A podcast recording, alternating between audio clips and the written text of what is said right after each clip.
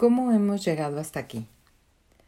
Cuesta evitar que aumente la procrastinación, habida cuenta de lo profundas que son sus raíces en la neurobiología cerebral. El sistema límbico se centra en el ahora, mientras que la corteza prefrontal se encarga de las preocupaciones que van para largo. En otras palabras, cuando se va a hacer fuego, el sistema límbico le echa el ojo a la lata de gasolina, mientras que la corteza prefrontal dice que las ramas y los troncos proporcionarán un calor, un calor lento, constante. El primero quiere el cheque de un millón de dólares en mano. El segundo prefiere cinco mil a la semana de por vida.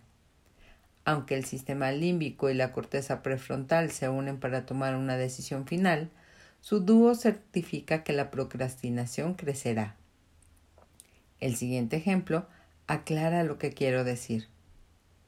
Imaginemos dos tiendas de alimentación, aperitivos nutritivos y sabrosas tentaciones. Aperitivos nutritivos ofrece productos sanos que concuerdan con nuestros objetivos a largo plazo, objetivos más abstractos, de tener cintura de avispa y disfrutar de un mayor bienestar físico. Es comida para el cerebro, o al menos para su porción prefrontal. Sabrosas Tentaciones, en cambio, ofrece azúcar y grasa en una docena de combinaciones fritas, inmediatamente deliciosas, que sin duda complacen los caprichos del sistema límbico. En el centro comercial, la una frente a la otra. ¿Cuál de las dos venderá más? No hace falta estar titulado en marketing para llegar a la conclusión de que la imagen del azúcar en los labios es más sugerente que alojado en las caderas. Aperitivos nutritivos será la elección de la mayoría para mañana, lo que pretenden comer, mientras que sabrosas, sabrosas tentaciones es la elección de hoy, lo que están comiendo. Además, tan cierto como que las palomitas son más caras en el cine. Sabrosas Tentaciones obtiene un margen comercial mucho mayor, ya que la compra impulsiva coarta la compra comparativa. Es muy posible que aperitivos nutritivos se vaya a pique, mientras Sabrosas Tentaciones se convierta en una franquicia internacional. El negocio responde a nuestros deseos dominantes, no hay en ello, pues, coacciones o conspiraciones, sino la mano invisible del mercado que construye un auténtico paraíso para el sistema límbico. Por todas partes se insiste una y otra vez en lo inmediato y lo material, en el instante lo consumible, y con ello se seduce a la gente para que posponga las metas a largo plazo, en última instancia más satisfactorias. El logro profesional, el voluntariado en la comunidad, sacar adelante a la familia, seguir un camino espiritual. El materialismo y el consumismo no son más que propiedades emergentes de nuestra neurobiología cuando se da rienda suelta en el mercado libre. El proceso que lleva a la seducción empieza en la sofisticada ciencia de la investigación de mercados. Tengo mis razones para afirmar esto. Conocí a mi mujer, Julie, cuando se estaba sacando un título avanzado en dicha disciplina. La investigación de mercados tiene muchas aplicaciones diferentes, algunas de ellas benignas. Por ejemplo, el tutor universitario de mi mujer investigó cómo había que diseñar las advertencias en las cajetillas de cigarrillos para que la gente no las comprase. Pero, como casi todo en la vida, la investigación de mercados suele centrarse en donde se halla el dinero y se trate de la televisión infantil o de los partidos políticos, los técnicos de mercados ajustan los productos a nuestro gusto o incluso crean el deseo por ellos. Al actuar de esa manera, apelan indefectiblemente mediante las creaciones de deseos a nuestro sistema límbico. La industria alimentaria en particular se ha valido de la investigación de mercados de manera execrable, execrable para saber qué les gusta más a los consumidores y cuál es la mejor manera de presentarlo. En su libro The End of Overrating, Taking Control of the Insatiable American Appetite, el doctor David Kessler, que dirigió la Administración Norteamericana de Alimentos y Fármacos por dos presidentes y fue decano de la Escuela de Medicina de Yale, investiga la determinación y el vigor increíbles que los fabricantes de alimentos ponen en convencernos de que comamos más de sus productos, baratos pero nutricionalmente discutibles. La cantidad de ingeniería dedicada a crear alimentos atractivos a la vista, sabrosos, que crujan o se deshagan deliciosamente en la boca, que la embadurnen untuosamente, es asombrosa, solo comparable a la dedicada al diseño de las televisiones de pantalla plana o los lectores de Blu-ray. Ajustando con meticulosidad las proporciones de azúcar, grasa y sal en una receta, por ejemplo, se crean alimentos que nos hacían, siempre nos queda hueco para un bocado más. Una vez se ha concebido un producto, se sigue buscando complacer al sistema límbico, esta vez con la presentación. La publicidad, que abarca alrededor de 1 o 2% de la mayoría de las economías, acentúa de ordinario los aspectos más concretos y prominentes de la mercancía. La próxima vez que entre en un supermercado, Fíjese en la manera tan llamativa en que se exhiben el aspecto y el sabor de los artículos. Compárelo con el esfuerzo que hay que hacer para enterarse del contenido nutricional o del coste relativo, factores que interesan más a la corteza prefrontal. Finalmente, la virulencia de las tentaciones se maximiza de verdad cuando los productos deseados están al alcance de la mano. La disponibilidad inmediata fomenta la compra impulsiva. Como refuerza considerablemente el papel del sistema límbico en la toma de decisiones, nos encontramos con la disponibilidad inmediata una y otra vez. La estrategia comercial del compre ahora, pague después subraya el momento presente. Gurús de las ventas como Zig Ziglar lo dejan claro. Si decide que sí, entonces podrá disfrutar de los beneficios ahora o como dice David Mesla, científico experto en control de peso del Instituto de Salud de Unilever, todos los días, donde quiera que vayas, ahí estarán esos alimentos, listos para que te los comas. La oportunidad es constante, constante.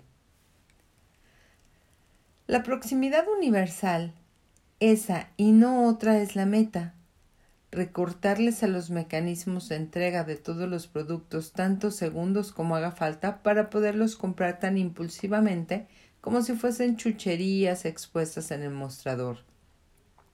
Cuando tal cosa ocurre, el mundo se convierte en una jaula de tentaciones de la que no se puede escapar. Y en cuanto la fuerza de voluntad remite, aunque sea solo un segundo, estarás pillado, porque no hace falta más tiempo, pero eso no es todo. Además de perseguir que los productos y sus presentaciones le resulten más incitantes al sistema límbico, los investigadores de mercados hacen esfuerzos concertados por apartar a la molesta corteza prefrontal. Hábitos y ritos, en particular, esquivan a la corteza prefrontal durante la toma de decisiones. De ahí que se ponga mucho empeño en cultivarlos en los consumidores. Muchas compras no obedecen a una elección, sino que están provocadas.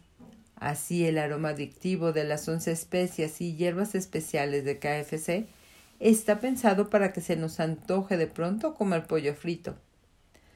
Fueran cuales fuesen nuestras intenciones originales, nuestros actos, una vez hayamos quedado sujetos a las incitaciones, estarán emocionalmente secuestrados acabaremos consumiendo automáticamente comida rápida o pidiendo ese café tan selecto. Todos somos vulnerables a esto. Yo también. Me siento culpable por comprar una y otra vez en el cine palomitas de maíz demasiado caras, conducta que, tal y como confirma la ciencia, no responde tanto a una decisión consciente como a una acción ritual incitada por el mero hecho de entrar al cine. Investigar hasta qué punto somos vulnerables es la especialidad de Brian Wansink, profesor de la Universidad Cornell de Conducta de los Consumidores. Sus estudios han establecido que las decisiones que tomamos relativas a la comida responden sobre todo a rutinas que solo tienen una débil relación con el hambre y dependen mucho más del contexto, del tamaño del plato o ración, por ejemplo, o de la presentación del manjar. Perversamente ideó, para un estudio por el que se le concedió el premio Ig Nobel, un plato de sopa sin fondo, que sin que se notase, se rellenaba mientras se comía de él. Los que comieron de ese plato siempre a rebosar, pese a que después no manifestaron estar más llenos que los que tomaron un solo plato de sopa, comieron casi el doble, el 76% más. Hábitos así abarcan ahora alrededor del 45% de nuestras acciones diarias. Incrementar ese porcentaje por medio de opciones sencillas e incitaciones claras es muy rentable. El grado en que hemos llegado a unirnos, a soldarnos con nuestros hábitos, queda muy claro en nuestra dependencia de los dispositivos de ayuda digital personal, PDA, como el iPhone de Apple o la BlackBerry de Research, in Motion. La gente escribe mensajes en todas partes, hasta conduciendo. Es un ejemplo sobresaliente de impulso placentero que pasa por encima del buen juicio, pues como concluye el sentido común y como mis investigaciones y las de otros enseñan, usar el teléfono móvil de la manera que sea mientras se conduce, sin manos o sosteniéndola con ellas, dilata el tiempo de reacción peligrosamente. Las PDA son tan adictivas como una votación organizada por un diccionario. El World Cliche Dictionary eligió crackberry como palabra del año en 2006 de Blackberry y la droga crack por lo adictiva que es se insertan hasta tal punto en la vida de las personas que a veces el cerebro, rindiendo tributo a su propia plasticidad neuronal, adopta esos dispositivos como si fueran parte del cuerpo. Cuando no los tienen a mano, hay personas que sienten algo parecido al síndrome del miembro fantasma. Otros dicen padecer un problema más común, el síndrome del movimiento repetitivo o pulgar de Blackberry que la Asociación Americana de Fisioterapia reconoce oficialmente como dolencia laboral. ¿Y qué hace tan frenéticamente la gente con sus PDA que hasta se les desgastan articulaciones y ligamentos? La casa ComScore, que ofrece decenas de miles de aplicaciones, clasificó las 25 aplicaciones más descargadas en el iPhone. Solo una no era de pasatiempo, un juego o una red social la herramienta flashlight que convierte al iPhone en una fuente de luz. Voces de apoyo. Esta es pues la situación. Luchar contra la procrastinación no solo nos ensarza en una batalla contra cien millones de años de evolución, nos ensarza en una batalla contra cien millones de años de evolución de los que nuestra sociedad, por su naturaleza misma, saca todo el partido que puede. Aldous Huxley, en su libro Nueva visita al mundo feliz de 1958, hacía esta advertencia. Se movilizan todos los recursos de la psicología y las ciencias sociales, con la intención de controlar a la gente por medio de los mejores modos de aprovecharse de su ignorancia y de explotar su irracionalidad. Wow.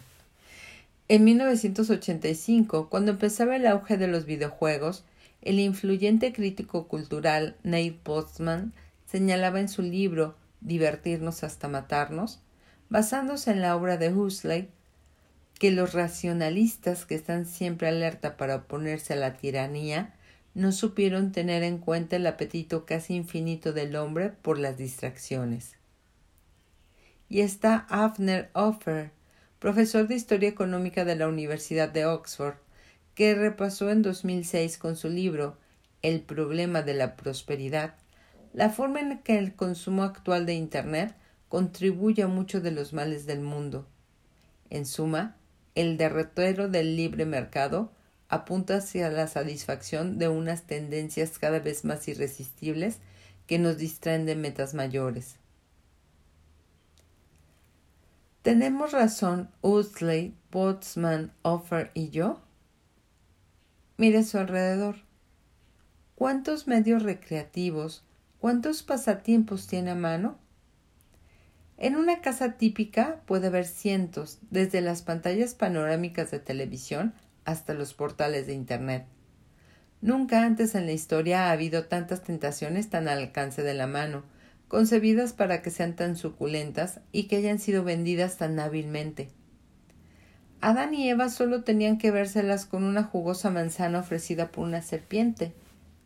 Hoy, la manzana está recubierta de caramelo y sumergida en chocolate y la venden mediante una campaña de publicidad que cuesta muchos millones, una avalancha de anuncios de televisión, de mensajes emergentes en las pantallas de los ordenadores, de encartes en la prensa de papel. No hay vuelta de hoja. Cuando la vida se nos hunde en estas distracciones, la procrastinación está bollante. En las páginas siguientes.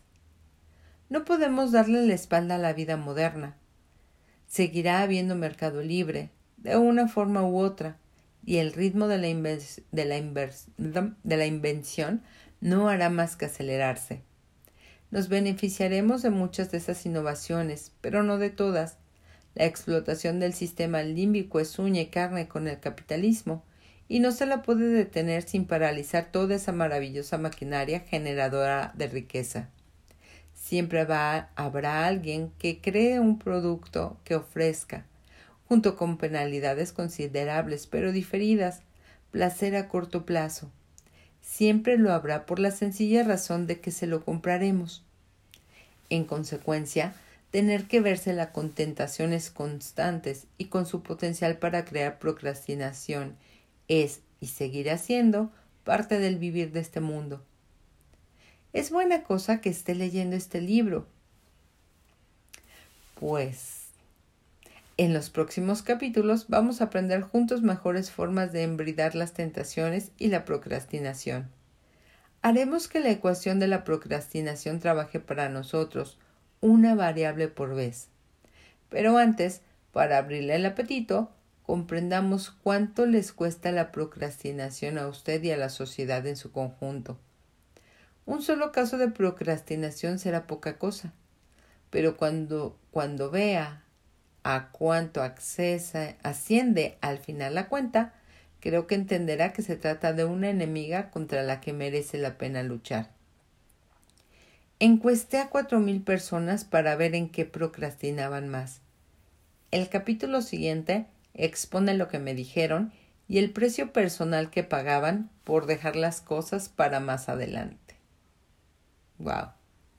Eso lo veremos mañana. Bye.